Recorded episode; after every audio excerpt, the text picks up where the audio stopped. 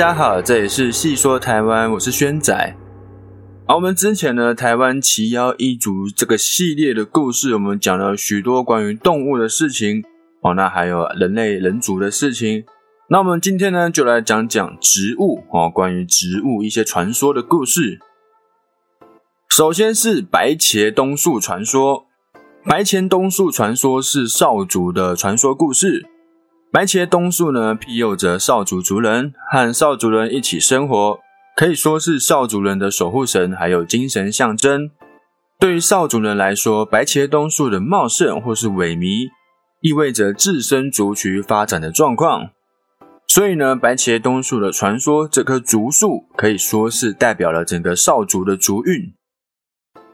好，那我们之前讲过许多的故事，让大家知道说，哎，少主有在日月潭定居嘛？那少主的祖先定居日月潭之后。在拉鲁岛水边的白茄冬树下立誓哦，定居在这，并且祝愿族氏像这棵茄冬树一样茁壮。茄冬树呢，每新长一片新叶，就代表族中就生了一名壮丁。之后，少主人确实在日月潭周遭的水沙连地区闯荡出一片天地。但是呢，汉人来台湾之后，他们觊觎日月潭附近的土地，然后开始逐渐入侵。双方爆发了激烈的战斗，在茄冬树的庇佑之下，少主人战无不胜。那无计可施的汉人首领探听到，哎，这棵茄冬树树王的灵验，于是就派人暗中用斧头将树砍断。但是呢，无论破坏的多么严重，第二天茄冬树还是好好的啊。后来汉人首领呢，在梦中得到指点，以白茄冬树的克星獠牙金。锯子锯倒茄冬树，但又怕它隔天复原嘛，然后再用长铜钉钉住了树根，然后泼上黑狗血，再用大铜盖盖住主干的树茎，哦，是非常的无所不用其极啊。那茄冬树被彻底破坏之后，少主的势力就开始走下坡，接着又连续遭遇大瘟疫，伤心以及惊恐的情绪之下，只好放弃拉鲁岛，分散到周围各个地方谋生路。从此呢，少族就不再是水沙连地区的霸主了。好，那关于这棵白茄冬树，还有另一个故事，是跟一位英雄相关。相传在康熙年间，日月潭东北的地方，在一个晚上的时间，就长出了巨大的白色茄冬树，刀剑枪斧哦都无法砍倒这棵树，无法对这棵树造成伤害。所以呢，这棵树被少族人尊为神木。好了，到了道光年间，这棵神木呢投胎到少主的一位妇女怀中。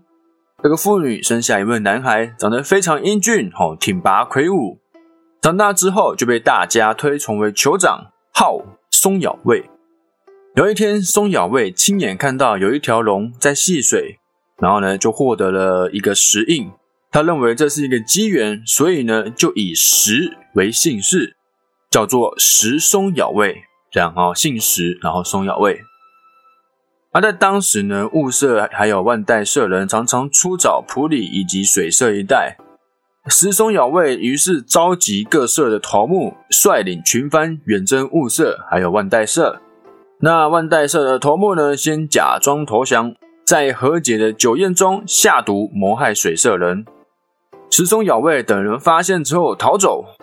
在途中呢，躲进树洞中，用弓箭击退追来的万代社人，因此生还，然后回到部落。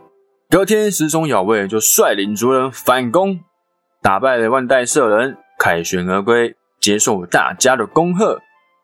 从此呢，茄冬树王的名号就传遍了各地。好了，这两个传说故事呢，一个是白茄冬树保护族人，另一个是茄冬树投胎成为英雄，带领族人。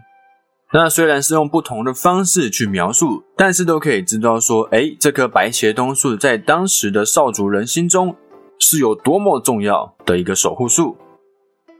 好，那下一个关于植物传说的故事呢，是山药怪物。哦，山药哦，年年的那个山药。山药怪物呢，是达悟族传说的由山药变成的怪物，不但会飞，还会施展法术。山药怪物的外形是跟人一样大的山药，它拥有强大的力量，不仅可以长出飞行的翅膀，不需要的时候呢，还可以拿下来。哦，那额外也可以施展法术。那故事是这样的：过去呢，有一个红头部落的母亲还有孩子，他们上山挖山药的时候，挖到一个巨大的人形山药，但是那个山药却突然活过来，变成山药怪物，抓走了母亲，还长出翅膀飞走。惊慌失措的孩子呢，赶快跑回家跟父亲说。父亲听到之后，就开始训练他的两个孩子。等到他们都拔得动山上的水藤之后，三个人一起造了一艘船，准备好武器出发。他们最后呢，在一个小岛上，从当地人那里得知母亲被山药怪物带到山上。但是呢，父亲因为年老体力不够，所以呢，就派两个儿子上去，自己呢则守在海边接应他们。上山后的儿子终于找到了自己的母亲，但是母亲已经不认得他们了。他们只好照着母亲提出的考验，把热开水倒在身上，然后呢不脱皮，证明自己的身份。哦，蛮厉害的哦。那母亲看到之后呢，就跟他们离开，还事先把山药怪物的翅膀哦给烧了。我刚好提到嘛，山药怪物的翅膀是可拆式。好，那发现情况的山药怪物使用法术追上了他们，还差点把船给弄翻。虽然父亲和儿子奋力攻击，但是都没有造成伤害，都没有伤害到他。武器呢，反而都被他弄断了，最后只剩下一根长矛。父亲就在这个时候开始向神灵祈求，并且愤怒投出他的武器，直出这根长矛，终于刺中山药怪物的眼睛。山药怪物跌入海中，终于死了。那一家人呢，也回到了部落，终于团聚。好，下一个传说呢是七美人花。七美人花又称为魂花，是传说中出现在澎湖七美乡的七美人种旁边，是七位自杀的女子灵魂变成的植物。在明朝的时候，海盗袭击大禹劫掠，有七名女子呢在海盗的追赶下，为了保护自身的贞洁而集体投井自尽。而事后呢，有人发现这口井呢，居然长出了七棵树，嗯，就认为说，哎，是那些女子的灵魂变成的。那七美人花的树呢，终年常青，永远都是绿色的，会在春天还有秋天两个季节开出飘有清香的小白花，但是不会结果，所以当地人又称它为香花树。据说那些树具有灵性，不可以轻易冒犯。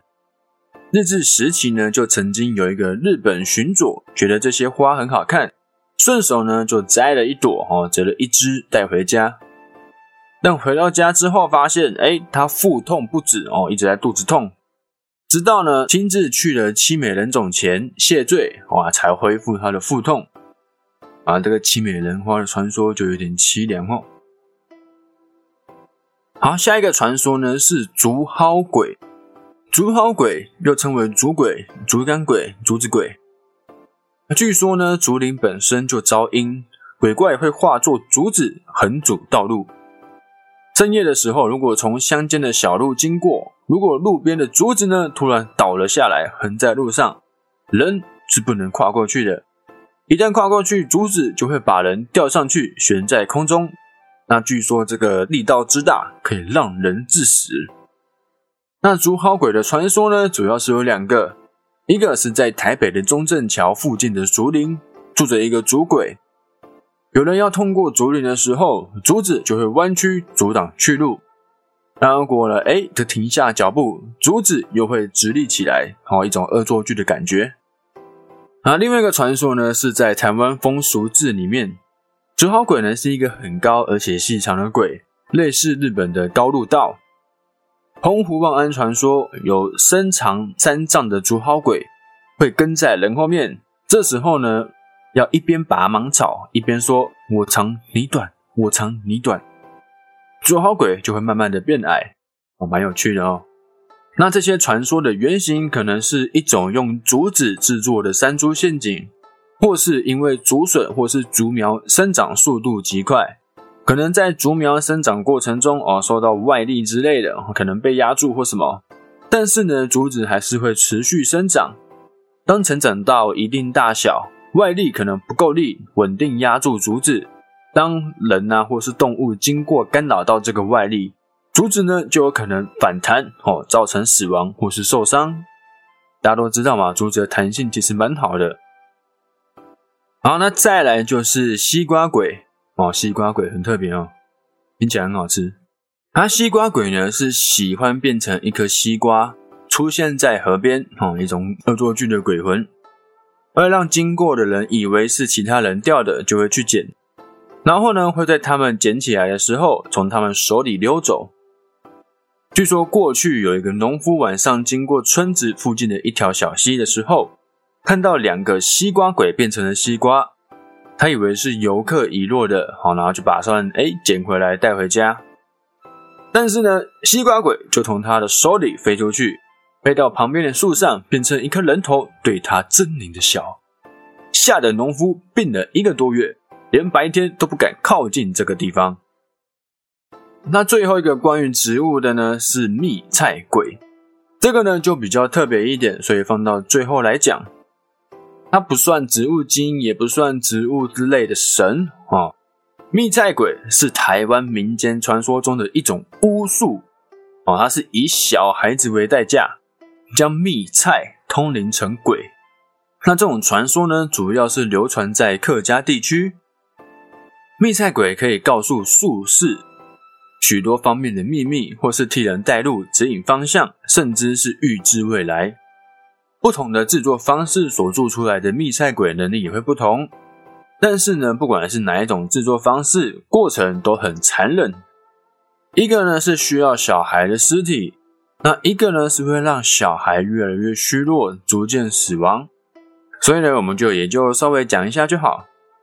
那这种法术呢，被认为是茅山术的一种。如果没有把蜜菜里的小鬼魂魄控制好，他们就会逃走，寄宿在蜜菜园中，危害民间。好，那这就是我们今天关于植物类传说的一些故事哦。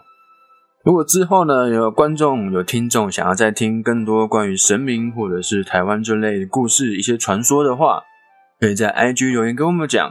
好，那我们今天故事呢就到这边，我们下一集见，拜拜。